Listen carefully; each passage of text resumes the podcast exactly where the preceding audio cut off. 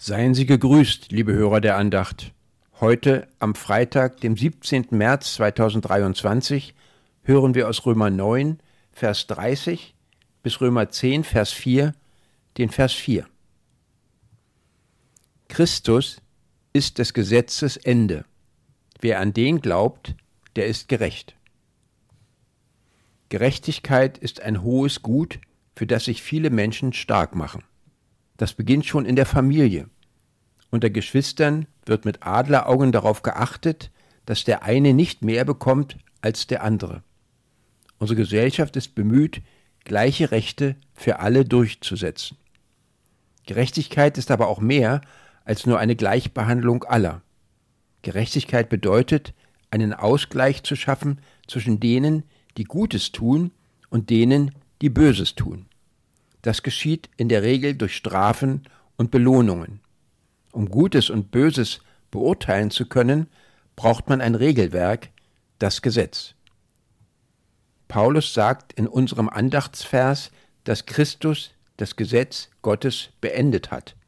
Das bedeutet nicht, dass Gottes Gebote und Regeln an Gültigkeit verloren hätten.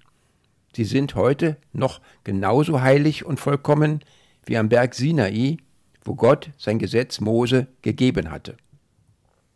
Im Licht des Gesetzes Gottes können wir wegen unserer Sünde aber niemals gerecht werden und eine Belohnung erwarten. Deshalb hat Christus das Gesetz als Maßstab unserer Gerechtigkeit vor Gott beendet.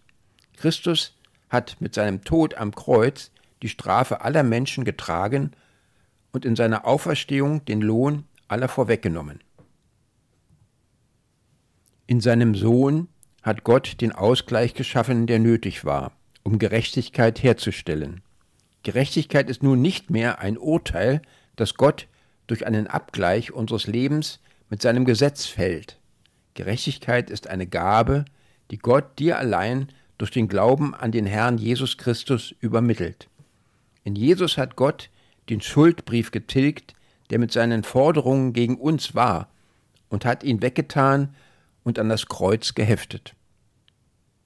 Wir beten.